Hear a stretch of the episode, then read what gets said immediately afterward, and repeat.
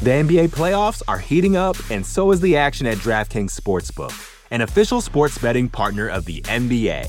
DraftKings brings you same game parlays, live betting, odds boosts, and so much more. You can download the DraftKings Sportsbook app now and use code VOXMMA.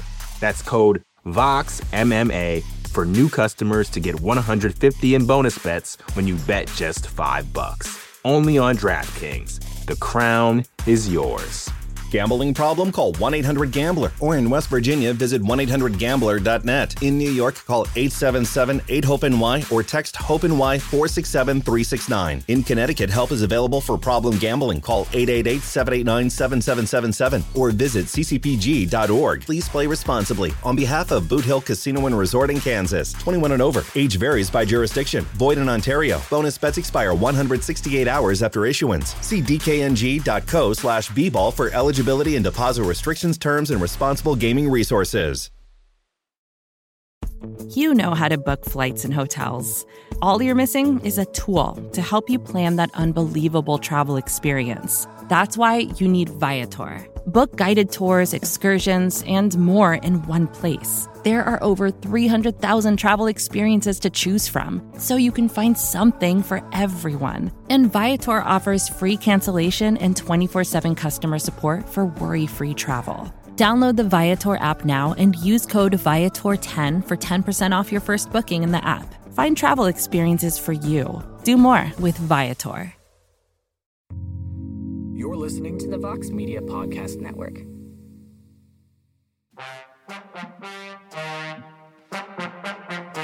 Yeah. Mixed martial arts. Mixed martial arts. How do we like our martial arts? We like it mixed. Yeah. Enthusiasm. It doesn't get much more mixed than this weekend's card, uh, UFC Vegas 79, Fiziev versus Gamrot. Thank you, everyone, uh, for tuning in to MMA Fighting's live TV show right now. I uh, will be your host today, uh, one Mr. Alexander. Lee, and I am so lucky to be joined by the magnificent Jose Youngs. Apology accepted. And the equally magnificent Casey Light.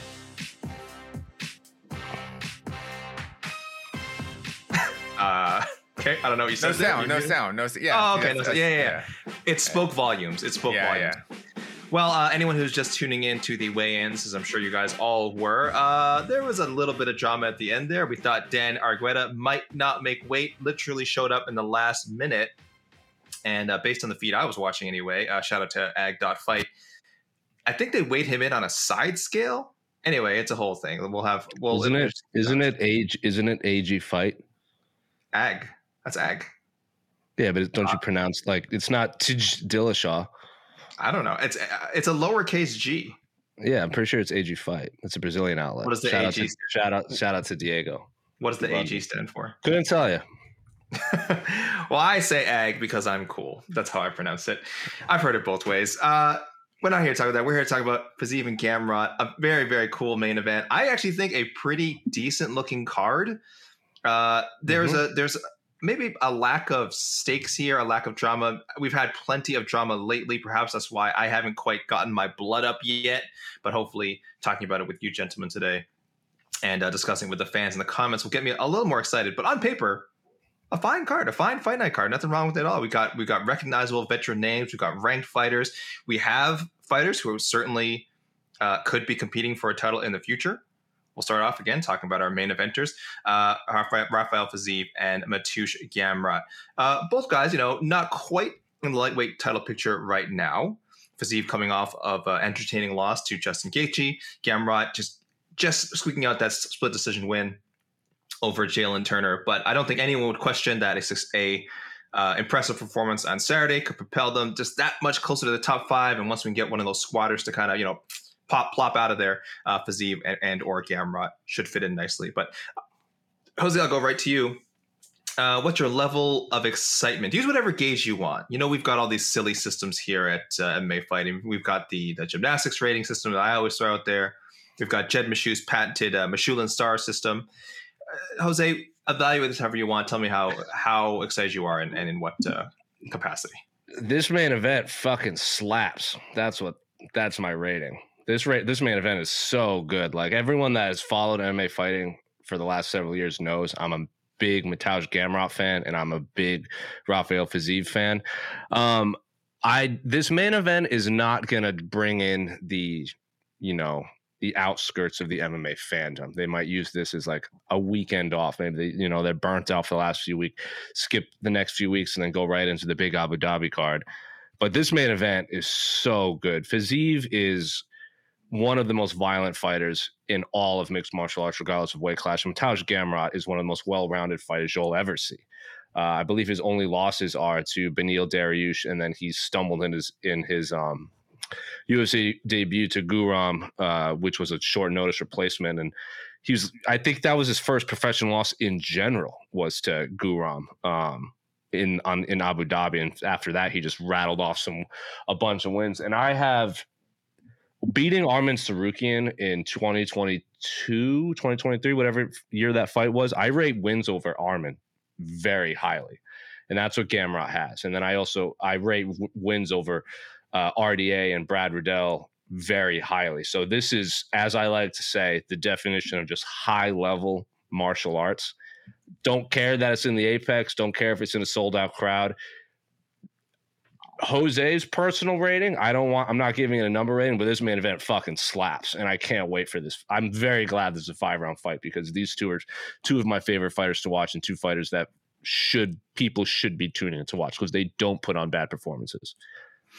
Yeah, uh, you mentioned the Fire Tsarukyan. Uh, he won. He won decision there. It was it was a close fight. Some some people say it could have gone the other way. Uh, my best friend Mike Heck's favorite fight, personal, his personally favorite fight of 2022. Like you said, absolute banger, incredible mixing the martial arts, awesome fight. Uh, the fight with Kutateladze, could you could have made the case should have gone Gamrot's way, and that was that was a split call. So he has just had a ridiculous uh, degree of difficulty. If you're just looking at his past few years, even in KSW, I rate Norman Parke. I'm but again, I'm an Ultimate Fighter guy. Norman Parke, Ultimate Fighter guy from way back. Of course, a veteran of the European MMA scene. So he fought. They fought a bunch of times. Uh, uh, Koike. I mean, that, listen, that's a good win. And then in the UFC, Jeremy Stephens, Diego Ferreira, Arman Tsarukyan. Uh, he fought, but like I say, he lost to Beneil. That's a tough fight, and then just fought a top 15 guy in Jalen Turner. So Gamrot has been facing pretty much nothing but killers for the past like three years. It's it's it's been yeah. a hell of a run, and now he gets another one in Fiziev. Um, now Fiziev, I think I I think in the eyes of the more casual fan, I guess neither of these guys is super famous, but I would say Fiziev is maybe because he's a knockout artist, he's got that appealing stand up style, maybe has a little more currency. I could be wrong. Uh, Jose, do you think he's closer? Do you think uh, as long as he gets a win here? That uh, he's maybe one fight away from title talk, while Gamrot might be further? Do you think they're somewhat they're more similarly uh, positioned? Hmm, it's a good question. I think they're pretty comparable. I don't think one is. I don't think one's ahead of the other because Gamrot's lost to Beneil Dariush, who's top what three, and Fiziev's lost to Justin Gaethje, who's top three. I think they're I think the winner of the, this they're neck and neck right now, and I like this is the types type of fights we need, where there's a lot of like as you said, there's squatters in the welterweight and lightweight division where they're just kind of holding their spots, and we just want them to fight to see who moves forward in the division. This is that fight. Neither of these guys are top five ranked, I believe, and maybe they're probably win like the seven eight range, and this is going to get them maybe to that six spot. Uh, I don't have the rankings in front of me, but that's just my personal rankings in the top of my head um, yeah, they're neck and neck. This is whoever wins is going to be. They're not fighting for the title in 2023, but maybe by the end of 2024 if they rack up a few more wins, and depending on who the champion is, because um, let's not forget when Islam was fighting Charles. Was it Islam? Islam was fighting. Might have been Dan Hooker or Charles Oliveira. One of the fights that Islam fought in Abu Dhabi. I can't remember which fight card it was, but Gamrot was on that card. He fought when he fought Beneil 280, UFC 280. That sounds right. I don't remember, but whatever fight card that was, uh, I believe it was Khabib took a photo at the, of the press conference, and it was Gamrot was sitting behind Islam, and Khabib was like, "These two will fight for the title soon." So if Khabib, if Khabib is already saying that, maybe he has some still has some sway in the UFC. Maybe Islam has some sway in the UFC. Gamrot's incredibly popular in Poland. Like he is a big deal in Poland. Maybe that can push him a little closer too because he has a more international uh, audience. But Fiziev is, I th- aesthetically, the more pleasing fighter, like you said. So if he goes out there and just wheel kicks Gamrot, then you'd have to, which is not out of the realm of possibility the way this guy fights. And he's again never been in a boring fight. He wheel kicks Gamrot, gets an impressive victory, one or two wins away again. Does again? It's uh, the lightweight division is the best division in MMA. Jose, you are spot on with your rankings, at least according to MMA Fighting's global rankings. We have Fiziev at number seven, Gamrot at number eight, and we're essentially the same as UFC's rankings. They have them six and seven, but we have uh, again we include other promotions in there, so we just have Bellator's Usman Nurmagomedov slotted in there above them. But otherwise, yes, essentially uh, six and seven in the UFC. So yeah, I think we all agree. Really, like when we say outside the top five, literally outside the top five, and they just kind of need that opportunity to get in there. Uh, I like that you mentioned that there's a potential for fame for Gamrot because I feel like both guys. Not that they'll ever. I don't think they'll. The chance of them crossing over in North America and becoming huge stars is that likely. But that they do have a presence outside of just like enjoying watching their fights. Gamrot, like you said, he's got that KSW fame. He's choking out. Uh, he's choking out talk show hosts over in Poland. I know that's a while ago now, but that still sticks out in my mind. Fiziev has a really quirky, kind of funny social media presence. Yeah, uh, he's a good feel for it. Yeah, he's he's a he's a good follow, and all of his interview, all of his post fight yes. interviews get a lot of play after, so that he's doing it right. Especially like when people say like, "Oh, you need to know English to kind of." sell yourself he knows english but not it's obviously not his first language and i think that kind of endear is endearing the way he talks trash and makes jokes yeah, I, I, think he definitely does his best with with the English he has. He's had a lot of good interviews, good appearances on the MAR and things, very memorable like that. So, uh, yeah, both guys again could be could develop that you know slightly above cult following. You know, not A level, but they could be both be solid B level stars. Uh, in uh, in the UFC, and again, even potentially more famous around the world. You know, we're just talking about uh, uh, North America at the moment, but on paper, this is your classic grappler versus striker matchup. Gamrot the grappler, of course, Fiziev the striker. Not that both guys aren't well rounded, but they're both known for what they do best. Uh, Jose, do you see any scenario where this plays out differently, where this turns into a stand-up war and Gamrot's willing to engage, or Fiziev shows off his grappling and maybe uh, you know gives Gamrot some headaches there, or is it, or do you expect it to sort of play out on paper uh, as it looks? This is going to be a mix. They're going to mix the martial arts, as we say. Um, Fiziev, I would obviously give the edge in striking, and Gamrot, I would give the edge in wrestling and grappling. But both of their camps, they're not like both of their who the people that are in their corners are going to prepare them, and they've fought the best of the best. Like Fiziev has fought RDA, he's fought Brad Riddell, he's fought Mike Connell. Like these are good strikers and good wrestlers and grapplers. Gamrot, you know, has fought the long, lanky grappler strikers and Jalen Turner. Like Arman Tsarukyan is one one of the best, most well-rounded mixed martial artists in all of MMA. Carlos Diego Ferreira is one of the heaviest top games and one of the best grapplers in the division. And as Jeremy Stephens declared, he's one of the hardest hitting featherweights slash lightweights in the UFC at the time. So these guys have seen it all in the UFC this is going to be a well-rounded mixed martial arts competition. I think it's going to play out on the feet, on the ground, against the fence, everywhere. Like this is the type of fight that we want. This is the type of fight that I love. So again, beautiful main event. Can't wait for it. Yeah, I, I, think we've we've done a great job selling it, and I, you're and I like what you say about their skill sets because it's it's not just a one guy's knockout artist, one guy's a great grappler, though those are statements are both true. These are legitimately guys you could see contending for, and I would go as far as say like potentially winning the lightweight title. Now, if as long as Islam's at the top, for I think everyone everyone who goes in there is a you know minus 200 uh, sorry plus 200 plus 300 underdog and that's a credit to islam not necessarily anything bad against like any of these about any of these contenders that we bring up or these two contenders that are fighting on saturday so yeah that that is what's so exciting this is this is free this is on well i say free uh, for you uh, you folks in the US with your ESPN Plus subscriptions. It's all on ESPN Plus, I believe. No ESPN, no ABC, no ESPN Deportes, no ESPN News. Uh, so just hot, log into your ESPN Plus at uh, when is this card? When is this card going down? Main card 7 p.m. Uh, prelims at 4 p.m. Let's get to our predictions, guys. Uh, Casey, I want to get yours too, uh, but uh, Jose, I'll go to you first, of course. Uh, how does it go? We sort of just no, predi- no prediction, no, no, prediction, no, no, prediction, man. You're you're gonna have no a good time. That's your prediction. You're locking that. I'm gonna I'm gonna locking it in. I I don't want to make a prediction because then I'm gonna want to be right, and I literally just want to see a good fight. Also, I'm a very big Gamrot fan, and I feel like mm. that would be a disservice to Fiziev Uh, if I like, you know, part of me always will lean Gamrot because he's one of my favorite fighters. But I also, I it would that would be unfair to Fiziev. More MMA journalists need to, you know, openly admit that. Um, but yeah, I'm not making a pick. This fight is so good. What are the odds? Who, who's the betting favorite? I believe uh, Fiziev is the s- very slight favorite. I would ag- I would agree I would agree with that. Like on paper, I would favor Fiziev, but I'm not making an official prediction. I like I very much enjoy watching both of these gentlemen fight. Uh, I'm just looking forward to a good competition. You're so wow, you're so emotionally invested. I like it. I like what what is it about? Uh, why why is it uh, why is Gamrot when you, what was the moment in Gamrot's career that made you Well, I just I'm all, I'm all in on this guy.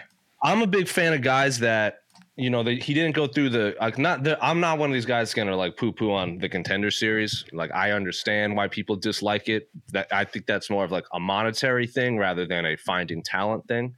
Um, but Gamrot, he was the like there was a point in time when we like Chandler signed to the UFC, Gaethje signed to the UFC, like Gilbert Melendez when he signed to the UFC, like the UFC would just gobble up the best lightweights of each promotion and they would just hit the ground running. And I always felt like Gamrot should have been involved in that. That com- that conversation of like best lightweights that should be in the UFC, and I just think that KSW was just reaching the masses in the western uh, of the Western world, and then he signed, and he was supposed to hit the ground running, stoned uh, against Guram, and then went three in a row and then main evented, and I just feel like he's proving a lot of people right. And i just i i just really enjoy his style of fighting. He's just a really good well-rounded martial artist. Like he'll heel hook you he'll key lock you he'll knock you out with punches. Like he's just a he he's a high action striker while also a high action grappler and i really appreciate high action grapplers i think we need to normalize fight of the nights where it's just crazy scrambles and everything it doesn't happen enough uh, and I, th- I just think like what Fiziev is just striking, just all action, high level, s- super exciting. Gamrot is the same with his grappling and wrestling. So uh, I've always just been a fan of that style. Just go, go, go, and doesn't really. I know the Jalen Turner fight was a little weird, but that was, you know, last minute. Jalen Turner is freaky long. Um, yeah, I'm just I, I'm just a fan of his fighting style. That's literally it. Casey, similar question. Why do you love Rafael Fiziev and why are you picking him to beat Mateusz Gamrot? this is honestly one of those fights where like as a fan i'm really bummed someone has to lose because it just pushes them farther back in line um, and especially if it's a guy like Fiziev loses, you know, it's a two fight losing streak, then everyone's all like, bro, you've lost two straight fights. You've lost, you know, two of your last three fights, all that stuff, you know. But um, yeah, I'm just bummed. Someone, I'm, I love this matchup. I love it as the main event. It's a perfect main event for a fight night card. Um, but I am gonna pick Gamrot by a very close, super duper, super duper competitive decision. Um, just because I, I'm I'm gonna go with the I'm gonna go with the I'm gonna go with the fighter that has slightly more ways to win, and um, I just I, I'm pretty much like Jose. I just love watching Gamrot fight. I love watching Fiziev fight. Um, but uh, I think in the small cage, I think this will be. Nah, actually, I don't think it's really advantageous to either fighter in the small cage. But um, yeah, I just unless Gamrot has lost a step, um, I think he takes a very close decision. But it's one of those it's one of those fights where we're going to pretty much see both fighters on the same same uh, same scale. We're not going to be going, oh, Gamrot really he's like he's so much better than what I thought he was. I think come in just I think we love both fighters, and so, unfortunately, someone has to lose one of those type fights. Casey, I'm going to cheer you up because, uh, as as we've seen recently, uh, we don't. No, it's possible that no one loses. Uh, we actually see we've seen that several times. Not just that main event, of course, that just passed by. Uh, uh, our Da- Daniel Lacerda is building up for days, saying, "Oh, this is going to be amazing. This guy might go over five with five lo- uh, five finishes, losses." And uh, sure enough, I was wrong. We got a wonderful phantom call from Chris Tognoni, and uh, Daniel Lacerda lists a fight the other day. And then the main event. This is a five rounder. Wait, wait, wait. We- We're, we're talking about Fiziev and Gamrot, and you're bringing up Daniel Lacer. I, Lacerda I bring right up now. Daniel Lacerda anytime. Daniel I Lacerda is very good. That fight, by the way, is has been rebooked. Him, him and Edgar Chairez. A lot of unanswered questions there. Uh, we'll get that settled. But uh, this is a five round fight, Casey. I, I am not predicting a draw. Don't worry, people. I'm not going there. I'm not going to troll you by saying we will get a, a bizarre 10 8.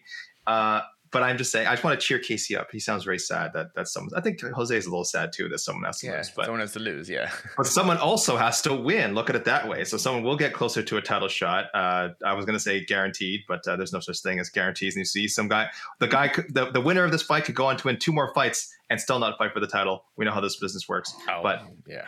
but putting it putting aside title implications, as we have made very clear, this is an incredible, high level, awesome fight. That's what matters to us as fans. For Fiziev and Gamrot, hopefully this does, uh, and or Gamrot, hopefully this does lead to bigger and better things. But in the moment, just judging this fight in a void, it is just so fantastic to watch. I'm also going to lean Gamrot. I think in situations like this where the skill sets uh, and experience are so close and so similar, uh, their athleticism, everything, their, their physical traits are so similar. I will go towards the grappler. I think Gamrot just has more ways to control this fight. Um, it's going to be hard as hell for him to take Fiziev down and keep him down, but I think he'll do enough. So I'm kind of with you, Casey. Uh, it'll be close. It'll be like convincing. I do think we we won't have that much controversy. Um, fingers crossed. But uh, I am going a Gamrot decision as well. Yeah. Honestly, no output, no um, outcome would surprise me, No. except for a Gamrot like straight up KO um, of of Fiziev, um, like a one punch KO. But outside of that, I think every I think everything's on the table really as far because like both guys are incredibly dynamic. Both guys are in their prime, and uh, it's just a super duper fight, and um, I I love it. And I am not like Jose on this one. I I despise that it's in the apex. I this deserves to be in front of two billion people, but it's gonna be in front of uh, twenty four rich dudes. So whatever. And apparently, uh, one persistent troll, uh, Dan Ige. Dan Ige Yeah, was saying yeah. uh, someone's in harassing. You guys find that star on MMAFighting.com. There's some heckler that Dan Ige cannot stand. Uh, let's go to the main event. Speaking of which, uh, what a what a intentional segue by me. Dan Ige fighting Bryce Mitchell. Looking at our rankings, uh, Dan Ige, the number 15 featherweight. He's just hanging in there, and Bryce Mitchell, number 13. Bryce Mitchell coming off his quote unquote first uh, career loss. He did lose to uh, future two time Ultimate Fighter winner Brad Katona. He was submitted by him uh, in TUF 27, as we all remember. Uh, but his first official loss, official submission to uh, Ilya Topuria. Now, the big, big thing heading into this one, uh, there's always a lot going on with Bryce Mitchell, but just talking about his fighting career. Uh, was that loss to Topuria and how poor he looked. I think most of us had picked Topuria to win. I think most fans picked Topuria to win. We all view him as a future title, title challenger, someone who, who should get that shot sooner rather than later. no, no. I, I want actually, according to Tapology, You want Mitchell? only fifty, only fifty three percent of people were picking Topuria Oh. over Mitchell. So coming into that know that. fight, it was very close. It was very a pick up fight. So I'm just gonna throw that I- out there. I didn't remember that. Well, and that's a lot. That's a good sample size too. It's, so uh, uh, yeah, You got because you got to you got to remember the the circumstances leading into that fight, uh, which I'm sure I, neither of you quite remember. But Mm-hmm.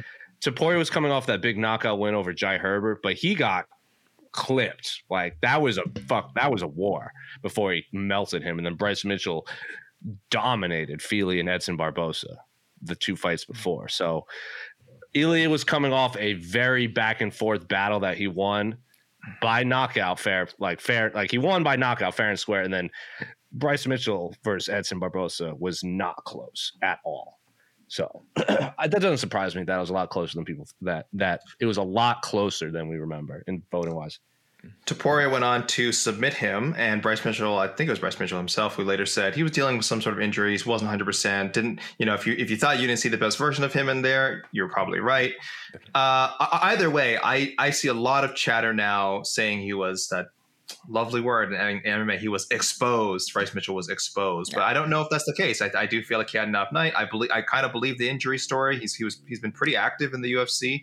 He came in off Uh, a flu, right? That's what he claimed. He basically, yeah. yeah, he had. And even if you don't believe that stuff, I think Ilya Topuria is also just really good. So I don't know if that necessarily takes away from Bryce Mitchell, but I see a lot of I do I do see a lot of people saying uh, that he wasn't. It, it kind of brought him down a notch as far as their view of him uh, as a contender. I don't know if you guys feel that way. I don't know if you think this is a must win for him to preserve his chances of you know ever fighting for a title, or if he can lose against a tough contender like Dan Ige and still and still bounce back. Jose, is this is this a must win? No, because this division is so good, and you lose two in a row, you win two more after that, you're right back in the contention. I know that, and especially because what the featherweight division has going for it that the other divisions don't really have outside of middleweight is the champion wants to be active and he wants fresh contenders. So like Ilya like remember he's like, oh, I'll fight Max, or if Volk wants to like you know go to lightweight or whatever, and Volkanovski's like, no, don't fight Max Holloway, I'll fight you, like, and then so if he wants you know fresh faces, and say he beats Ilya, and then Bryce Mitchell wins a few more, or Dan Ige wins a few more, and Volkanovski's like, hey, fresh face, you might not be top five, but you've won three, four in a row, I'll fight you right now. I think that any one of the featherweight division of the top 10 that hasn't fought the champion is only a few wins away from fighting the champion, especially if it's Volkanovski, because he has been very vocal that he wants to be active. He wants to be a fighting champion, especially if the lightweight division is like Gaethje's going to fight for the title next. Seems like Volkanovski is going to stick around at featherweight until he gets another shot at Islam, uh, especially if Islam is the champion. So yeah, I don't think I don't think either a loss for either guy, Ige or Mitchell, throws them out of contention. Uh, with especially with Volkanovski at the top. Wow, that's very that's optimistic. I like that. Very, very prince of positivity of you because I, I have a dimmer view of it. I don't know. I feel Not like even positivity. It's just realistic. I, I feel like both guys are in that mix of like you know Volkanovski is always saying like, "Oh, I need guys to step up. I need guys to step up. I need them to like, you know, stamp themselves as number one contender." And I feel like both these guys are pretty far off. But I don't know. Yeah, maybe maybe Ige crowns uh, Bryce Mitchell in the first round. Maybe Bryce Mitchell, you know, dominates him and wins a dominant decision or gets submission and changes the whole narrative. I don't know. Uh, I, I, it's weird. I'm just viewing this as a as a weirdly risky. Like I'm, th- I don't know why. I'm, I'm, more fixated on what both these gentlemen have to lose and they have to gain. Casey, am I being too negative here? I'm supposed to be the positive one. I'm being too negative. Am I? Am I too? You know, you guys are talking about not liking the fact that one of the guys had to lose in the in the main event. I'm now I'm worried. I'm like, oh, because Jose, you mentioned the depth and like what a Shark Tank the division is. And yes, it's you know you can get go on a run, but also that depth is also works against you. So I don't know, Casey. Am I, am I being too negative? Um, uh, slightly, I think. Um, I think.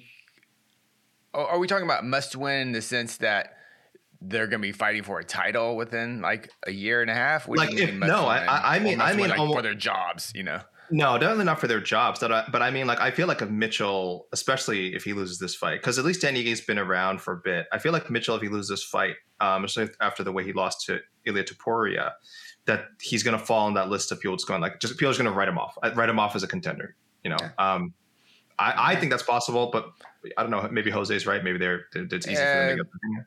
If if he loses the same way, in the same dominant way that Topuria beat him, then I think we're kind of we're more questioning. Okay, Mitchell's just kind of we we he hit his ceiling, not necessarily like he's exposed or anything. It's like okay, he's he's just a not chest a. It's an incredible feat to be a top ten featherweight in the UFC. So when I say chest a, top ten featherweight, I'm, I'm not not trying to just diminish that. But I I just think Bryce Mitchell could, if he loses his fight dominantly, he's still a quality featherweight.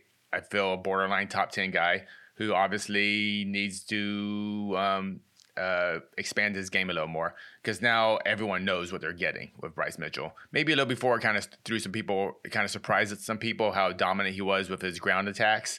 Um, but if guys like Topuria and Ige can't prepare for that now, and when he when he hits that kind of upper echelon of featherweight, you know, maybe it's just time for Bryce Mitchell kind of to kind of just improve his game. Uh, but I don't. But but I don't think. Yeah, I just don't this fight's a fun fight. I like the fight, I, but I don't think it's a must to win for either either guy, honestly, because I don't think either guy is really in a title shot contention with next year and a half, especially Ige. I don't think Ige, yeah. but um, Mitchell, even if he loses, I think he attracts so much attention from everyone, um, good and bad, that I feel you know he'll be fine. Casey, give us a prediction. Give us a prediction for the fight. What did I predict? Uh, Oh, you've done? Have you done your Tapology predictions already? Yeah, I did. Them, I oh, did look at you doing your homework Where, ahead of time. Yeah. Where did I put? Where did I put? I have it here.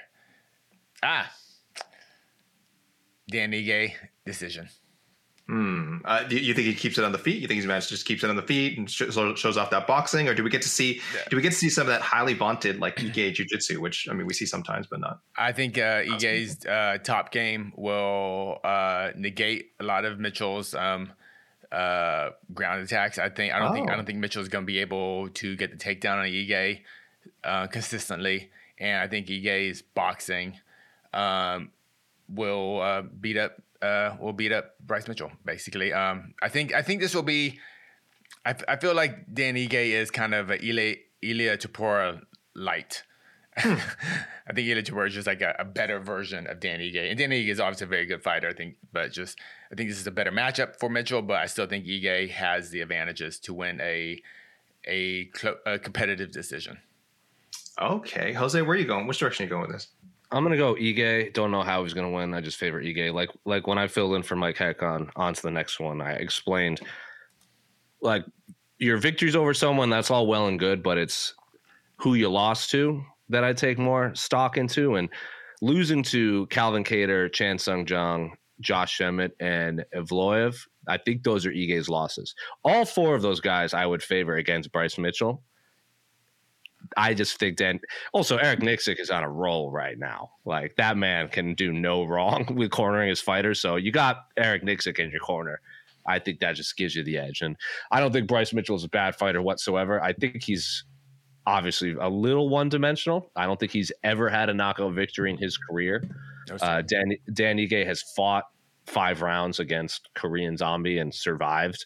Um, beat Edson Barbosa too. I I I think I picked Edson Barbosa. I think I thought Edson won that fight. I think that was a kind of a controversial win, but he decision, a, but, yes. but, a win a win nonetheless. Um, I think yeah, I just think Dan Ige's fought better opponents. He's not past his prime yet. I think he's early 30s. Eric Nicksick just kind of tilts, tilts it in his favor. So yeah, I, I I also don't know how Bryce Mitchell trains at all. Like never seen real footage of him training. Don't know who's in his corner. Um, yeah, Ige, but Bryce Mitchell is a character and very good at fighting too. He can't he can't leak that footage. He knows people are watching. He keeps that secret that, that footage secretive, right? He can, he mm-hmm. can't he doesn't even want the government to know that he has cameras they can watch him with. I'm pretty confident that Bryce Mitchell isn't afraid to keep anything secret. So mm-hmm. I mean, there's there's his the, not the truth, that's for sure. But oh. you know. Uh, you guys talked me into it. I kind of was leaning Mitchell going into this, but you guys have made some very compelling arguments. And also, I feel like if all three of us pick Ige, then we can't be wrong. That's my. I, I think if we're all and and I and I I don't know why I really want to. I get. I really want to get this right. I really want to get this card right. I think we all agree it's going to a decision. I think I, I would be fi- surprised by a finish either way. Honestly, I'd be surprised. I agree. Ige submission, Ige knockout. I'd be surprised. Mitchell submission. Very surprised. Ige uh, Mitchell knockout. Excuse me, or even a TKO. So I think this has to go to a decision. And you got and the listeners may notice a theme uh, when we get to the I do because I do want to talk about the third fight as well. Normally we go to like the the deep cuts here, but I do want to talk about give the third fight some attention. But yeah, I'll go Ige by decision as well for the reasons you guys said. Great coaching that veteran experience. Mitchell's, you know, that it really feels like he only has one route to victory, and it's a good route. It's a great route in MMA. A lot of people can take that route, that wrestling grappling route. Uh, is he on that level where he can become a top eight, top seven guy with just that one skill? Maybe. I'm not convinced yet. If he does Dan Ige, uh, that'll be doing a lot of convincing for me for sure. So uh, it's, Ige it's across the we, decision across the board. Yeah, we went all through Ige, but according to Tapology, uh, we are off. Seventy-two percent of the fans are picking Mitchell, and Mitchell, and Mitchell is Mitchell is the slight favorite. betting favorite too. Yeah, yeah. So, uh, so, yeah. so, I guess the Topuria loss really hasn't um, hasn't um, soured people on Bryce Mitchell. I think I think people are going. You know what? He had an off night. He came in sick. Um, he he's very open about making a mistake for taking that fight. You know, he thought he could man up and you know be tough. Turns out um, you can't do that against great fighters like Topuria. So um, we're going to give him a mulligan, basically. And uh, we'll, and, well, at least the fans think that way. And um, we'll see. I'm, um, I like this fight, though. I think I, this I is gonna be. I think this is gonna be a really dirty, ugly fight. And oh, for it, sure. The, it's yeah. gonna be. A, I think there's gonna be a controversial victor. Oh. Oh, oh, and you don't just mean Bryce Mitchell possibly winning and saying something controversial. When has he ever? Does he say things controversial? No, no. Again, the truth is not controversial, so mm. technically no. Uh, but yes, I, I, we all agree. Uh, Ige across the board, and I think I think that the Tapology, the the seventy two percent Mitchell, I think maybe people are just overlooking Dan Ige. I've done it before. I've done oh, it many times. For sure. Yeah. Dan, Dan is, is like because he yeah. doesn't look like he's as they say, it's not like he looks good getting off the bus. Like Edson Barbosa and Ilia, you see that man walking down the street, you just assume that man's going to beat you up. Josh Emmett too, Evloev too, Nate Landwehr for sure. Like Dan Ige has like is like a really nice guy, and looks like a really nice guy. So I just think Dan Ige doesn't get enough credit as being an incredibly high level martial artist.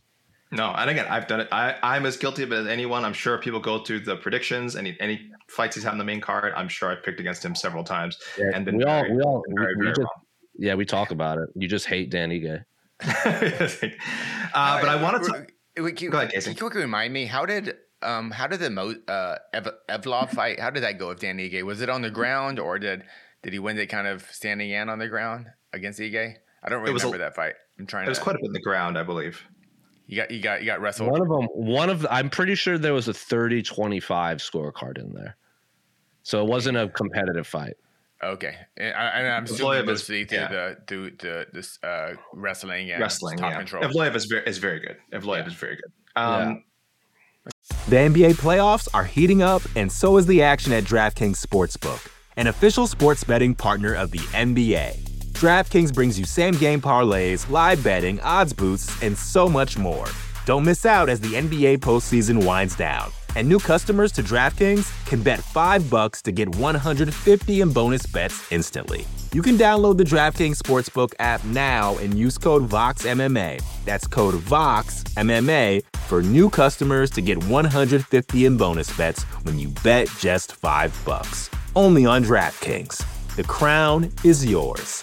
Gambling problem? Call 1 800 Gambler. Or in West Virginia, visit 1 800 Gambler.net. In New York, call 877 8 HOPE NY or text HOPE NY 467 369. In Connecticut, help is available for problem gambling. Call 888 789 7777 or visit ccpg.org. Please play responsibly. On behalf of Boot Hill Casino and Resort in Kansas, 21 and over. Age varies by jurisdiction. Void in Ontario. Bonus bets expire 168 hours after issuance. See dkng.co slash bball for eligibility eligibility and deposit restrictions, terms, and responsible gaming resources. Vacations can be tricky. You already know how to book flights and hotels, but now the only thing you're missing is, you know, the actual travel experience. Because is it really a vacation if you're just sitting around like you would at home? You need a tool to get the most out of your time away. That's where Viator steps in. You can book guided tours, activities, excursions, and more in one place to make your trip truly unforgettable. Viator has over 300,000 travel experiences to choose from. Everything from simple tours to extreme adventures and all the niche, interesting stuff in between. So you can plan something that everyone you're traveling with will enjoy. Real traveler reviews give the inside scoop from people who already been on the experiences you're considering, so you can plan with confidence. Free cancellation helps you plan for the unexpected. And 24 7 customer support means you can travel worry free. Download the Viator app now and use code Viator10 for 10% off your first booking in the app. Find travel experiences for you. Do more with Viator. Okay. Let's talk about one more pair of veterans here. Marina Rodriguez and Michelle Waterson Gomez. They're they're the uh, th- uh, third to last fight on the card. Again, I do want to give them some attention. Uh, Marina, number 10 in our rankings. Waterson Gomez, not currently in our strawweight rankings, but still hanging around on the UFC's uh, official rankings. So I like the placement of this fight. I'm glad they're giving these veterans their respect. I don't really care to pick a winner, but uh, I'm more interested in the uh, rewards slash consequences of this fight. Both women coming in very tough stretches. Uh, Marina Rodriguez looked like she was probably deserved a title shot at some point in the last two years. Has now lost two straight fights and is feels very very far away from the championship picture. Uh, Waterson Gomez three straight losses, five of her past six. Both women uh, a little bit up there in age and experience, and I don't mean to call them old. It's just that uh, Michelle Waterson has been fighting professionally since 2007. Michelle Waterson Gomez. She is in her 16th year, well into her 16th year of uh, professional fighting competition, and I want to say shows no signs of no signs of slowing down. But that's what I want to ask you guys: it, Are we near the end of the uh, quite memorable Michelle Waterson Gomez experience? Yeah. Either of you, uh, go, go ahead, Jose. I think yes, she's in the yes, yes, yeah. I I thought she was going to retire after the Lemos fight, honestly, and I say that with um, no insider knowledge whatsoever. But the Lemos fight wasn't particularly competitive, um, and then she took the fight in Miami, and I think that that was a close fight, right? I Uh, remember she did correctly. okay. In the, she did okay in the first round. She wasn't like blown out in the first round. I, I remember because I think I had picked uh, Michelle Waterson Gomez by decision. And I remember after the first round, I was feeling okay. I'm like, oh, okay. She wasn't like smoked. And then, uh, I mean, Lemos is just a younger, more explosive fighter and, and submitted her. Yeah. Um, what she's lost five of six or something like that. Five of six. Yeah. And she's And I thought- Some tough and I- names in there. And I thought she lost against Angela Hill too. And Yeah, yeah, so- and yeah. and she's almost forty, right? She's like Uh, late she's 30s. 37. She's 37 years young. right. 37 years Um, young. But look at this run of names, though. I know, Uh, I know off the top of my Joanna. head. Yeah. Oh, go ahead. Joanna, Carla, Angie, Angie. Yeah. Marina, Yes. That's the first time. Yeah. Lem, Amanda Lemos, and Uh-huh. then I cannot remember who she fought. Her most, Miami. her most recent fight. Yeah. The one, Yeah. up Like, here. those are- very close fight. Those are monsters. And then even if you look at before that, her losses are to like Tisha Torres and like Rose, like literally like five of, of like over the last ten years. That that's the best strawweights in the world. like she's, I she I yeah she's I love her fighting style because she's just down to fight whoever. she's like next woman up. But yeah, I would imagine she's closer to retirement. But I will say Casey probably knows better than me. Casey, I'll tell you in a second, but I will say the fan, the fan, you love her, the fans love her. I'm a fan. The UFC loves her. The UFC, she has been such a great, I think, ambassador for the UFC. Someone who they they love sending out for to do media.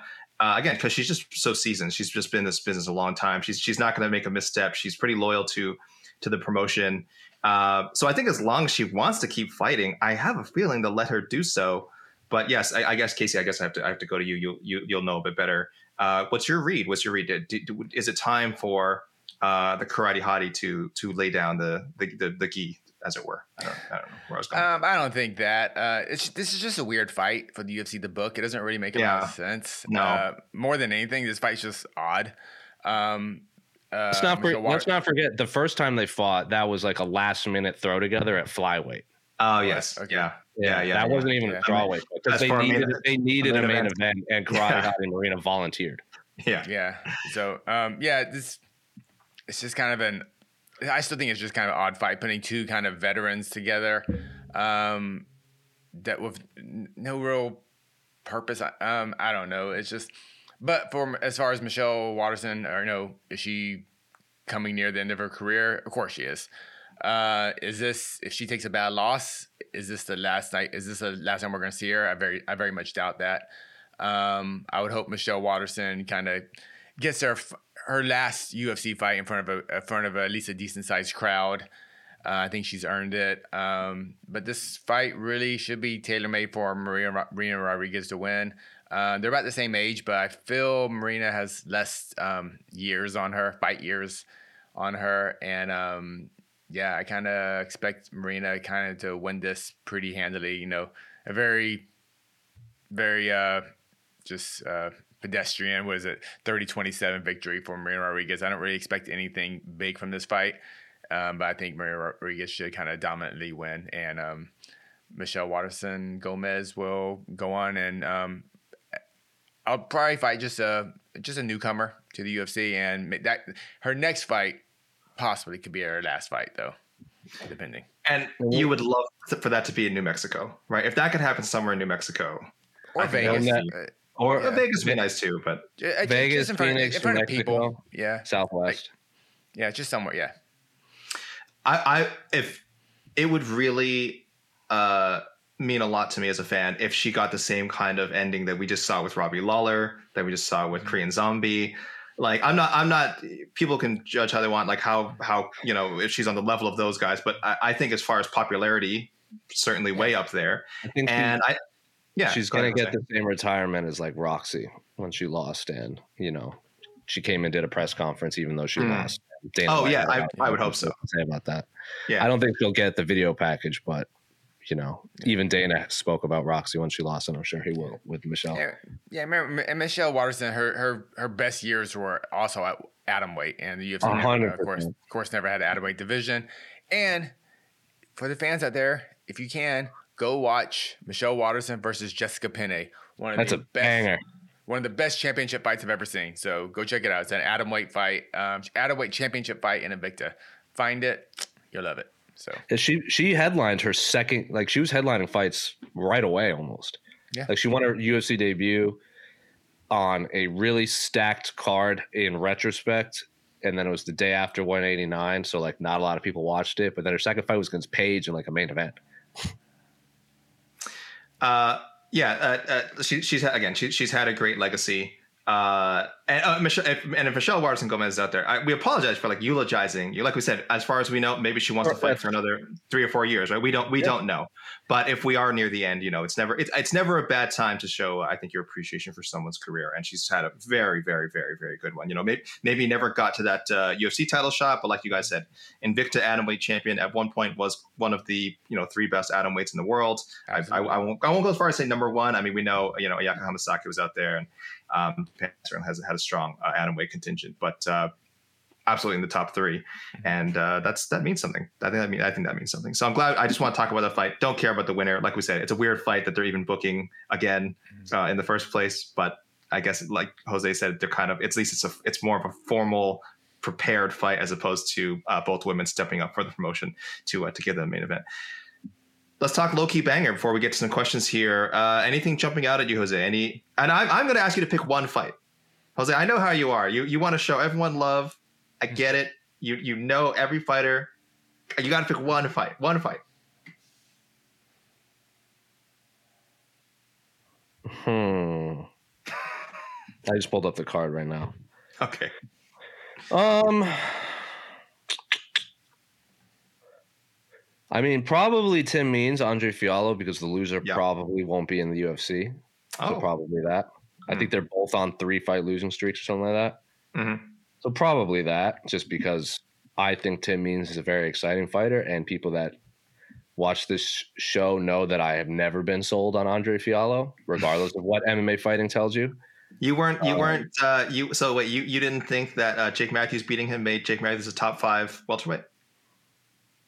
No, it's the point where I've said this multiple times where Jake Matthews beating Andre Fialho made me less impressed with Jake Matthews.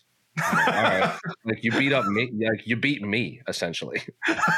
Wow. Jeez. Uh, no, Andre Fialho. Supposed to be selling this fight. I was saying this is your low key banger.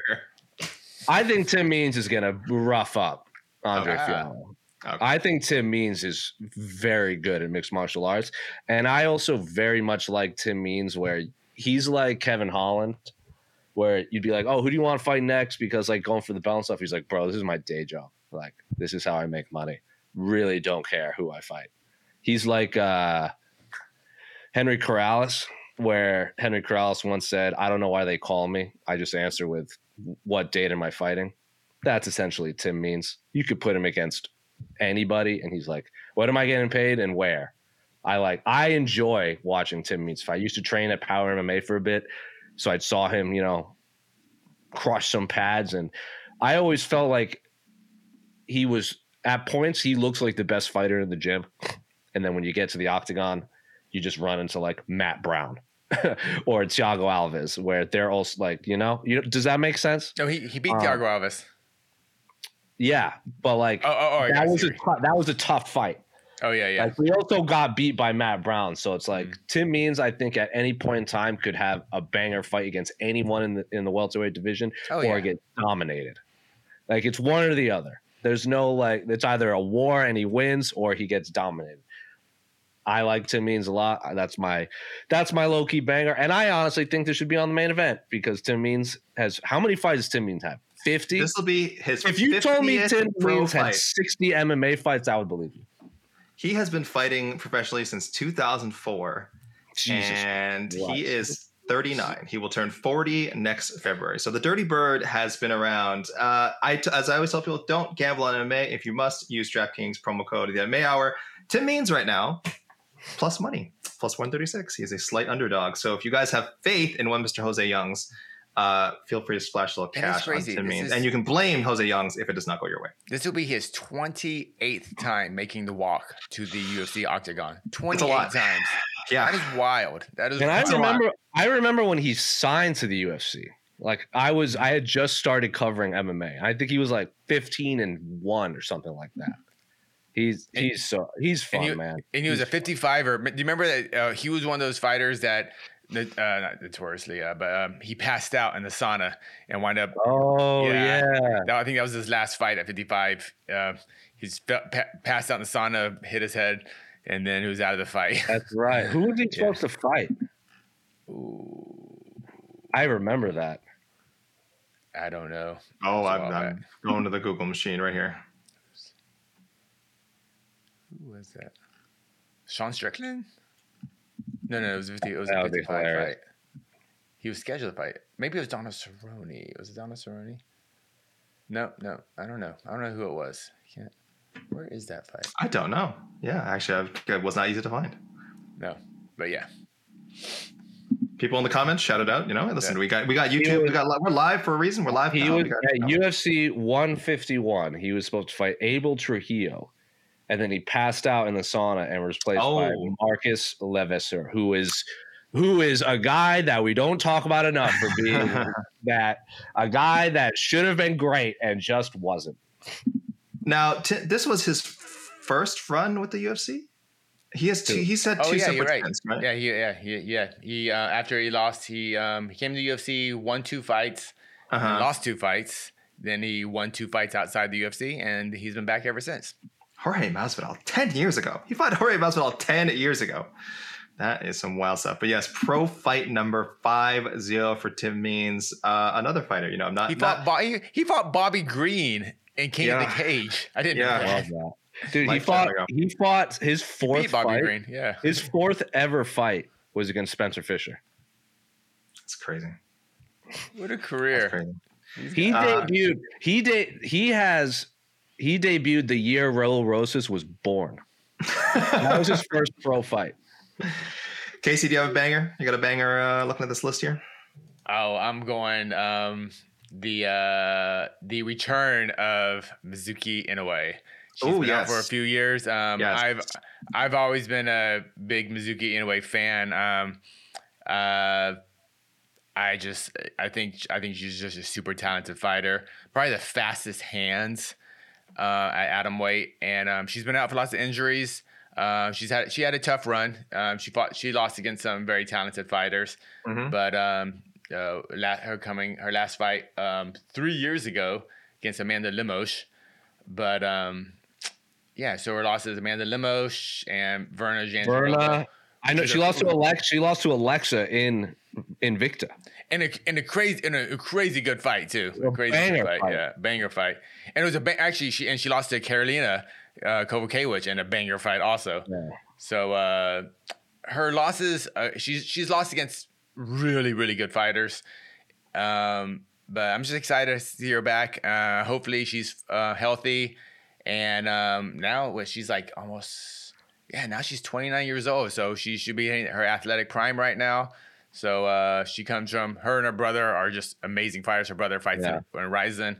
Um, so uh, I'm just excited to see her fight, and um, I'm hoping she does well. And I think this is a good matchup for her against Hannah Goldy, and that's the Yes. second fight of the night. So uh, Second fight of the night. night. Both, both both her and Goldy coming back from long layoffs. Goldy first fight since July 2022. She got her first UFC win and just kind of disappeared. I think she's been doing well with, I believe, uh, I think they, I, I've heard uh, OnlyFans. She's doing OnlyFans Uh, and doing well she with got she got she got like eaten alive by Molly McCann in England. That was Wait, was that that was her last Yeah. fight? Yeah, What am I what am I looking at? you're looking at. What am I I- think she am I I think she beat Emily Whitmire. When was one in three in like 2021 or something like that. She's fought like once a year. Oh wow, my notes are so flat. Wait, oh, I'm looking at someone else. Okay, so yeah, her first fight since July. Okay, so I had that right, July 23rd, 2022. I forgot. I got the uh, didn't update her opponent. Uh, so anyway, yes, but then she disappeared. apparently been doing very well outside of MMA. More power to her. And uh, Casey, as you mentioned, Mizuki, first fight since August 2020, uh, a bunch of injuries, primarily in ACL. So yeah. she's only 29. Plenty of time to come back. Uh, uh, taking all that time off might have been really good for her in the long run. We'll see. This could be the start of something. Uh, but that's a tough division right now, so we will see. Uh, I will say I will quickly shout out I'm fascinated by the Mo Usman Jake Collier fight. I'm not picking this to be the fight of the night. Or, I'm not picking this to be the yeah. fight of the night or anything. I just fight I don't know year. if Mo Usman is good. I do not know if he is good. I have watched many of his fights before he came to the UFC. I've watched him in the Ultimate Fighter. I've watched him in the UFC now. I cannot tell you if this guy's good. I am dazzled by his last name, his you know uh, his his his, his, uh, Kamaru being his brother, by him being a fairly athletic heavyweight. Uh, and I, I feel like all these factors have clouded my ability to pick his fights. So he should run through Jake Collier. Everything in my mind says he will run through Jake Collier, but I I don't like. It could be an extremely boring decision. He could knock him out in the first round. I don't know. More likely, it goes to distance. I honestly couldn't tell you, but I will be mostly locked into the heavyweight contest because I don't know what Mo Usman is. I just don't know. It feels like he should be a contender, but if anyone's watched a good like healthy portion of his fights, it's he's fine. He's fine. He's an adequate heavyweight. Uh, he looks good coming off the bus. Looks great coming off the bus. his, his, he's Kamaru's brother, but bigger. He's got to be good. How can he not be good? And I've watched him fight many times, and often go like, "Wow, this guy's not what I expected." Uh, let's go to the before I say anything too harsh, Casey. Let's go to the questions, please. Do the questions. All right, what we got here? Do, do, do, what oh. do we got? Joseph Boza, what is AK's gymnastics rating for this card? I, I feel like I need to take the the Jed Meshew, a page out of Jed's book, and just say I'm not going to rate Apex cards. I don't know. Like it's a weird thing to review. Like uh, I'll go because they're so random. They're, they're so random, and also the gauge for them is so weird. Because I don't know if people when they see, let's say, one of these cards turns out like, oh, there was like five finishes on the prelims, like that that you know that totally surpassed expectations. And in my mind, I'm like, did it? Like for me, finishes do not equal a great card. No. Like there, it makes for a, a, a digestible and uh, exciting card, I guess. But it doesn't mean it was great. It just means you you had either mismatches or you have fighters who aren't that experienced and not defensively responsible, and you get exciting finishes. So it, it's really hard to put a proper gauge on it. But I have been asked, so I will provide. I like this card a lot. I'll go eight point eight. That's which is pretty high. I know, I know, pretty high especially since I'm predicting um, the last three fights to go to a decision. But I think they'll be good decisions. I think I think the Fiziev Gamrot fight will be a thrilling five rounder, and I think Mitchell Ige uh, for 15 minutes are really going to test each other. So I'm definitely looking forward to those. Um, the prelims maybe leave a bit to be desired, but there's intrigue here. There's intrigue here. Uh, uh, Prince of Positivity rating 8.8. You guys can uh, adjust according to uh, to that. You guys know I'm very positive when I rate these cards, so you might want to knock it down to two or three points instead. But that's wrong with that. Actually, I think this is a perfectly fine Apex card. Honestly, it's fine. It's no, fine. I don't it's, like. I don't like. I'd say it's a good. Like I'd say it's a good Apex card. It's a good Apex card. I'd say. I don't like it. It's in the Apex, but no. just have it down the street at one of those theaters. If just have a couple of thousand people there, just like they did the the Merab fight. Was it? What happened to the palms? What happened to the palms? Yeah, yeah. Just what happened yeah. to that? They just don't. It's just too small. Not too. I don't know. No, palms doesn't. Zombie exist anymore. The palms still there. I don't know. I get it might not exist anymore. Yeah, yeah I don't know. That's sad. Whatever. Um, since we another day is here and you're ready for it. What to wear? Check. Breakfast, lunch, and dinner? Check. Planning for what's next and how to save for it? That's where Bank of America can help. For your financial to-dos, Bank of America has experts ready to help get you closer to your goals. Get started at one of our local financial centers or 24-7 in our mobile banking app. Find a location near you at bankofamerica.com slash talk to us. What would you like the power to do? Mobile banking requires downloading the app and is only available for select devices. Message and data rates may apply. Bank of America and a member FDIC. When you need mealtime inspiration, it's worth shopping Kroger, where you'll find over 30,000 mouthwatering choices that excite your inner foodie. And no matter what tasty choice you make, you'll enjoy our everyday low prices, plus extra ways to save, like digital coupons worth over $600 each week. You can also save up to $1 off per gallon at the pump with fuel points. More savings and more inspiring flavors make shopping Kroger worth it every time. Kroger, fresh for everyone. Fuel restrictions apply. Are MMA fighting, not UFC fighting. Fine. Oh right, okay. So uh, we have that's right, and th- this is we have Bellator 299 on Saturday. A stacked 21 fight. Do you like fights, guys? Commenters, comments. Do you like fights? Guess what? Got 21 of them we're down, we're down to 20, sir. We're down to 20. I don't what. No, what happened? I don't know. Tapology says 20. Are they lying Oh, let me? me. Are you lying to me? What? No, you're probably right. Let- Sorry, guys. You just be dealing with clicking for a second here. I want to read. What fight did we lose? Uh, I'll go Luke, to- Luke, something Luke Trainer versus I don't know. It was a, it was a one of those. Uh, let me see. Uber viscosis. Oh, oh I no, no, that's the name. That's the Okay. name. Yeah, yeah. Uh, someone, someone failed pre-fight medicals. That's all. Uh, yes, we are down to 20 fights. That's still a lot of fights. I don't want to hear people saying that there's no fight, like, you know, complaining about the fights this weekend because we got a lot. Uh, Edwards versus Eblen, great matchup. I think Edwards is actually a pretty live dog. And this is coming course he is. from, we've been very supportive of uh, Eblen as a contender. We have him ranked very highly in the MMA Fighting Global rankings. What, what do I have him ranked at? Tell him what I have him ranked at. I don't. Do you have him number two? One. He he right now he is the I feel he is the number one middleweight in the world, Johnny Eblen. If you so people, if you have seen our rankings and you see the ones next to you see six six number ones next to John Strickland, one next to uh Dricus du Plessis, and one next to Johnny Eblen, he is unmasked. The mask is off. Now you know who the number one next to Eblen is. Come on, who, Eblen versus Strick? Uh, I don't know. I don't want to go there. But right now I have I have I, Eblen. I, I have I understand. Eblen. Yes, I understand you. He's looked very good. He's looked very good. I, I think if you put him in the UFC, he could be a world title contender right away. Uh, Jose, I don't know if you agree. What, what do you? Let's go ahead. Talk about this for for Jay. either way, either way, they're very good fighters. That's all. Johnny Eblen is very good. How about I Fabian Edwards? wouldn't. Fabian Edwards is slightly less good. if Edwards wins, Jose, you're so lucky you don't take part in our rankings. If if if Fabian Edwards wins, our rankings and our pound because Eblen is I think oh no he's not in our top 20 pound for pound, but he's got some votes. But our middleweight rankings, I don't know what it's going to do because I can't. I mean, do you just throw Edwards in the top 10? It seems a little crazy. Then again, it's not like middleweight's super stacked. Maybe you would. Maybe you would. I don't Yeah. know. It's not my problem. It's not- Jose, it's out of this is out of your pay grade. Uh, Edwards Eblen, yeah, I like I like the main event a lot. I wouldn't put it above. I certainly wouldn't put it above Gamrot and uh, Gamrot Fiziev. All I know is everyone from ATT sings the praises of Johnny Eblen. He's like Mhm. he's like one of the best training partners because he just doesn't stop. Honestly, Yeah. Sean Strickland versus Johnny Eblen would just be two guys just running at each other for, for 25 minutes because they Uh, their cardio just doesn't give out. I want to see some of the comments here. Skyrider says Edwards versus Eblen, tough fight. Garrett Clemens, Strickland would walk the dog with Eblen, so it does not not giving Eblen much of a chance. Strickland, Uh, Skyrider walk- also Why was leaning Strickland towards Eblen. walk the dog? Like, all right, whatever. Uh, uh, I think we can. Uh, VJ says ranking voters should be disclosed. Hey, hey, listen to the podcast. We kind of just we kind of say it on the show. I, I know it's it'd be Consume for the products, people. people. Consume the product is really what I'm saying. And um, this card also has a pretty fantastic co-main event too. Very excited about that. I was gonna say, do you want to tell us what? Oh. I, was- I had to look. I'm sorry, I didn't know.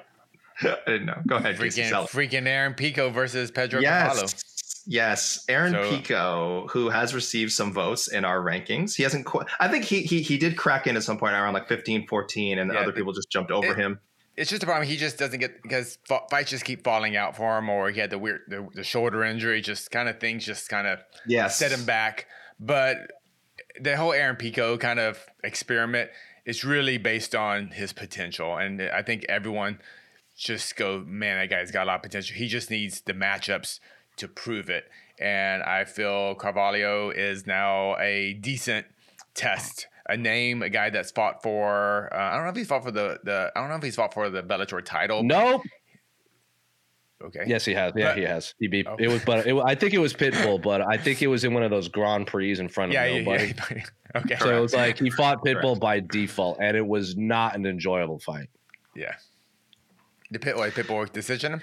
Or No, Pitbull just ate him in like a minute. Like it was Oh, not okay. competitive. Oh, not, oh, not enjoyable for Pedro. Gotcha, Like, gotcha. I all I know Is he- is that fight, like Pizzi, because because Pedro Carvalho is a Portuguese, like he's he's Portuguese in the sense he's from Portugal, and he and he fought. He fights in SBG, so Pizzi was like so high on him, Mm-hmm. and then when he signed up to fight Pitbull, there was like like Guy and Guillermo Cruz on our side did one of those like where he had both guys talk trash at each other in Portuguese, and then they translated it, and I was like really excited for this fight because everyone kept telling me what a good fight it was, and it just wasn't. Like Pitbull was like, "You're not good," and just treated him like it. Yeah, that was uh, pretty much prime Pitbull in 2020. Oh, That's yeah. like Pitbull was just like I think at his peak. I think Pitbull's a little past his prime right now, but at that point, I think Pitbull was just. Unfortunately, at the time, we couldn't have the UFC Bellator matchups, but I definitely felt at that time Pitbull was just just unreal Oh. good. Yeah. Yeah, but Casey, uh, do you know how old Aaron Pico is right now? What would you guess? 27? Jose, what you what would you guess? Do some math. Do some do some mental arithmetic. I'm trying to think of how old he was when he debuted and doing Yeah. math in my head. I'm gonna Yeah. say 26. Spot on, Jose. But close enough, Casey. Yeah, he's 26 years old. He turned uh he just turned 26. He just turned 26. Uh what day is it today? I'm sorry, no, he'll turn 20 You know what? You're both right. He's 26 today. Tomorrow, he'll be 27. So you Happy guys, birthday, you know, happy birthday, every- Aaron Pico. everybody wins. Happy everybody birthday. wins. You guys, yes, his birthday's tomorrow. apparently. I, I, I had to look at that right now. His birthday's tomorrow. Um, it's crazy because we all remember he was kind of I, I just want to say someday we'll be saying this about uh, Raul Rosas Jr. We'll be going like, wow, I can't believe Raul is 26, 27, assuming he's still fighting in MMA. But uh, but yeah, he was uh, man. The hype around Pico when he debuted was Man, insane. I really think this is a. You talk about must wins. This obviously Aaron Pico Oh, is, I think isn't so. gonna isn't gonna retire if he loses this fight, Mhm. but so much of that hype goes away if he loses this fight. I think you know we his early losses we kind of not give him mulligan, but he was super young into his career. He kind of this is pre kind of his Jackson kind of ten years. This is when he was uh, fighting out of um, uh, under AJ McKee, uh, AJ McKee Senior. Um, so he just wasn't the same guy. And uh, after those losses, he did go to he, did go to Albuquerque, and um, we've seen just a, a more composed, disciplined fighter. If he loses this fight, though, it will be a big bummer in terms of I think for Bellator, in terms of uh, their star making potential. They've they've invested all the money and promotion they've invested in Aaron Pico. I think this is uh, a big fight for him in front of a big crowd, and um, if he wins this, I would expect if he wins this, especially dominantly, I would expect him to uh, uh, maybe fight for the title next. Nah. Not sure. He's still too far away. it- no, he'll fight Jeremy Kennedy rematch for an interim title, I think. okay, that eh, same way. Yeah, either. Because Pitbull, because Pitbull's still technically the featherweight champ, and I don't think he's going to be fighting anytime soon. Yeah. um, the Jeremy Kennedy fight would make a lot of sense. It it Because make Jeremy, Kennedy's- Yeah, Jeremy, back. Jeremy. Kennedy, quote unquote, beat him, but it was an injury. Mhm. I think Jeremy Yeah. Kennedy is the most underrated fighter in all of Bellator. I agree. um, I actually do and- agree. And I think, you know, give Pitbull time to recover. And if Jeremy Kennedy beats Aaron Pico fair and square, then he, you know, that settles that. And if Pit, if Pico beats Jeremy Kennedy, he gets, he finally gets to take photos of Bellator Gold. And then the Pitbull fight we've been talking about forever is going to have, is going to be forced to happen. Aaron Pico In minus the PFL. in the PFL. Aaron Oh, Pico, weird. guys. Uh, Aaron Pico minus eleven hundred favorite to win this co-main event. He is uh, he's got some quite a bit of gas behind him. Minus eleven hundred. Carvalho plus seven hundred. Super. Low. These are like I, I don't even. These odds are just insane. But everything we've said, like this is his fight to win. This is his fight to win, and again keep himself back to go, you know going towards uh, uh, what once felt like an inevitable title shot. Um, and it's not far off. It's not far off. So take care of business on Saturday, and we'll you know we'll revisit this whole Aaron Pico thing. But uh, minus eleven hundred favorite. Yeah. Uh, Thanks. That card, by the way, we should tell people 11 a.m. prelims. Main card 4 p.m. It is happening in Dublin, Ireland. So uh, it's going to be you know at Hey. uh, not normal times. Oh, Oh, hold on. I need to confirm something. Yeah, yeah. Okay. I, I, Oh, I'm seeing, what? I'm seeing, I'm seeing lots of people Hold on, hold on, hold on, hold on. Whoa, so, whoa. according to according to go. Stephen Thompson, quote, this is Stephen Thompson's Twitter. Mhm. UFC offered and I accepted. Rockman, Rakhmonov, let's close out the year strong. December 16th. Can't wait. Okay. Breaking news, So, kind of. so Stephen news. Thompson versus Yeah. Rakhmonov. Cozy, this co- at Cozy asking us what are our thoughts. Nice. I mean, good for Wonder Boy for taking this fight. I think I'm with everyone. I think we're all looking at it now and saying Shavkat's going to run through him. But hey, Wonder Boy is a super tricky matchup for people. Not Hey, the fight I because- wanted for either one, but so be it. No, no, me neither. But Who do who do we want for Rakhmonov? I want I wanted Rakhmonov Gastelum to be rebooked, I like- yeah, and I wanted Stephen smart. Thompson to fight Kamaru Usman in the main event of the December second fight night card. Oh, I love. I wanted a Shavkat versus Usman. That's the fight I wanted. Right, But, but, uh, like, but like but Stephen Thompson and Wonder Boy. I mean, Stephen Thom- Stephen Thompson and Wonder Boy. Stephen Thompson and Usman have never fought. It's like RDA and it's like RDA and That- that fight makes like, a lot of like, sense, too. Like, just fight. Like, just fight. just do it just do it uh, but yeah uh, i think uh, you know I, I, we'll break it down i guess as the fight gets closer but i do feel like it's gonna be a lot you're gonna see a lot of Shavkat's gonna crush him Shavkat's gonna crush him but the more i think about it i'm already starting to like talk myself into Bro, you know I Boy how can you how can you not respect Stephen Thompson? I was about to say Come the same on, thing. you have It's like, it's That like, dude oh, is a- he's ducking I don't wanna hear- Garry to yeah, fight Shavkat. I don't wanna hear- Are you crazy, man? or, or or or Casey that oh he should have fought he should have fought an overweight Michel Pereira. Turn- he's just trying, he's just trying to take easy fights now like is he is he trying Turn to take down- easy fights now Turn down Ian Garry to fight Shavkat Rakhmonov. Like, bro, come on. yeah. yeah respect this man respect I don't want you know what I don't want I don't want to fight this grizzly bear. I'm gonna fight this silverback gorilla instead. Yeah. Like have fun with that. With the really cool hat. Uh, Casey, one, one more we want to squeeze in here, or we? Uh, we Oh good yeah. Uh, what else I got? Uh, da- da- da- da- We'll squeeze in- we'll squeeze in one more. Uh, oh, we didn't talk about this fight at all, so let's go ahead and mention it. Forrest Daniels. Uh, Brian Battle is very durable with decent cardio. Jose, aka Casey, can you see Battle losing the first round, coming back in the second, and getting the submission or KO victory? He is fighting AJ Fletcher. Um, man, I honestly I haven't thought about this fight that much. Uh, I could see him. I I don't mind AJ Fletcher. I could see Battle dominating the fight. I'm pretty high on Brian Battle, at least the level that he's competing at now. I don't know what his ceiling is, but I do consider him to be, uh, you know, at the top of the tier that he's currently competing in. So like Brian Battle. So I don't know. I don't even know if it'll be that uh, that dramatic. But uh, Forrest, maybe you have a better read in this than I do. I don't know. Jose, maybe you do. Casey. Uh, Brian Battle, I didn't think too much of him coming into the UFC, but man, when he lays leather on you, he he's got some power. So uh, I think he's coming off that 14 second knockout over Gabe Right. Green. But like he missed weight though, right? You missed weight. Yeah, and You like weight. go go watch Hey, that fight. Gabe again. Green fought crazy. Like no, I wouldn't even see crazy in MMA is a good thing. Gabe Green fought like a moron in that Yeah. fight. He just ran like when have we ever in our life seen Gabe Green fight like that? And he decided to do it, and then Brian Battle's like, "What the fuck?" And they just like punched him Yeah. hey, but Brian Battle took advantage of the situation. So I, I, Legitimate, it just missed weight though, which is a bummer. yeah, but he apparently he made weight today. Everything's good. Just had a little off day. Um, AJ Fletcher. Oh man, he always throws me off because his his arms look so short. I mean, it's- Gabe Green's arms are also very short. Yeah, uh, it's a fun fight. It's a fun fight. Uh, we'll see. Um, uh, yeah. Um, it's it's a it's a proper placement on the card on an Apex card. That's, I don't really have Brian too much Battle? to say. Brian Battle, Ultimate Fighter 29 middleweight winner, as we all remember, of course.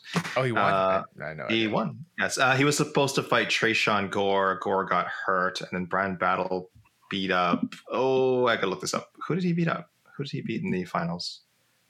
I don't remember. Urbina, Gilbert Urbina. Yeah, I think Gilbert Gilbert Urbina. Urbina. Gilbert Urbina, yes. And then uh, Brian Battle and Trayshawn did end up fighting, and I think Brian Battle beat him. So all was was. Oh, uh, one more note before we head off. I do see people a lot, a lot of uh, people, a lot of. I do see a lot of people mentioning uh, Chris Leben. That's right. We heard uh, our pal Marc Raimondi over at ESPN break the news that uh, Chris Leben will be judging his first UFC event. He has judged, he has refed other MMA events. Uh, this is his first time judging in the UFC. So all eyes will be on him. All eyes are going to be on the judges a lot, really, following the Mike Bell fiasco. Uh, so we'll see how Chris Leben, uh, how Chris Leben does. But good for him. I, I, it looks like he's earned this spot. Like I said, this, this wasn't out of nowhere. Um, he's been doing a lot of work in the regional scene. So Yeah, Uh, I, I've good- seen Chris Leben ref and judge fights locally Yeah. all the time. So Yeah. good for him. So good, Yeah, good for Chris on getting this opportunity. And uh, you know, fingers crossed, we won't be mentioning his name at the end of the night. That's the hope. Chris Leben, if we don't mention your name at the end of the night, it means you did a great job. That is the that is the goal of a judge. That's I what every like. judge and ref wants. If you don't, Don't know who they me. are, if you don't know don't who they are, that means they did a good job. Exactly. uh, but yeah, uh, interesting. I don't know how many fights he's doing. I don't know if he's doing the main event, but uh, we'll definitely keep an eye on it. So that's all, guys. That's all for UFC Vegas 79. I think we can all agree a pretty, a pretty fine looking UFC Apex card. Not a bad way to spend your evening. If you're watching this, you can watch Bellator before this. Bellator again is on before the UFC. We got Misfits, Misfit boxing. Who is boxing tomorrow night? I what's the main event? Help me. Someone help me. I'm old. Uh, Jose, Casey, what is the I will all right, you gotta deal with my typing right It's now. against my religion. It is against Jose is offended. Apologize, Jose. I please don't be offended by me. It's Hispanic Heritage Month. You're not allowed to ask Uh-huh. me those things. Okay. Idris Virgo and Aaron Chalmers is in the main event. Knockout artist Faze Temper fighting Ginty. Okay, I'm at the point now where I don't want to read these names because I don't know. Oh, of course. And most importantly, uh, professional MMA social media man Ben Davis, Ben the Bane Davis, fighting Anderson Silva's son, Gabriel Silva. This is where we are, guys, in combat sports now. This is happening. this is happening. So check that out on wherever you guys normally watch these misfits, misfits things. Excuse me, because I don't know. Tune in. Thanks, guys. Thanks for joining us for the UFC Vegas 79 preview show. happy birthday, AK. Thank you. You're listening to the Vox Media Podcast Network. The NBA playoffs are heating up, and so is the action at DraftKings Sportsbook, an official sports betting partner of the NBA. DraftKings brings you same game parlays, live betting, odds boosts, and so much more. You can download the DraftKings Sportsbook app now and use code VOXMMA. That's code VOXMMA for new customers to get 150 in bonus bets when you bet just 5 bucks. Only on DraftKings. The crown is yours. Gambling problem? Call 1 800 Gambler. Or in West Virginia, visit 1 800 Gambler.net. In New York, call 877 8 HOPE NY or text HOPE NY 467 369. In Connecticut, help is available for problem gambling. Call 888 789 7777 or visit ccpg.org. Please play responsibly. On behalf of Boot Hill Casino and Resort in Kansas, 21 and over. Age varies by jurisdiction. Void in Ontario. Bonus bets expire 168 hours after issuance. See dkng.co slash bball for eligibility and deposit restrictions, terms, and responsible gaming resources. More to dos, less time, and an infinite number of tools to keep track of. Sometimes doing business has never felt harder, but you don't need a miracle to hit your goals. You can just use HubSpot because their all in one customer platform can make growing your business infinitely easier. Imagine this high quality leads, fast closing deals, wildly happy customers, and more benchmark breaking quarters. It's not a miracle, it's HubSpot. Visit HubSpot.com to get started today.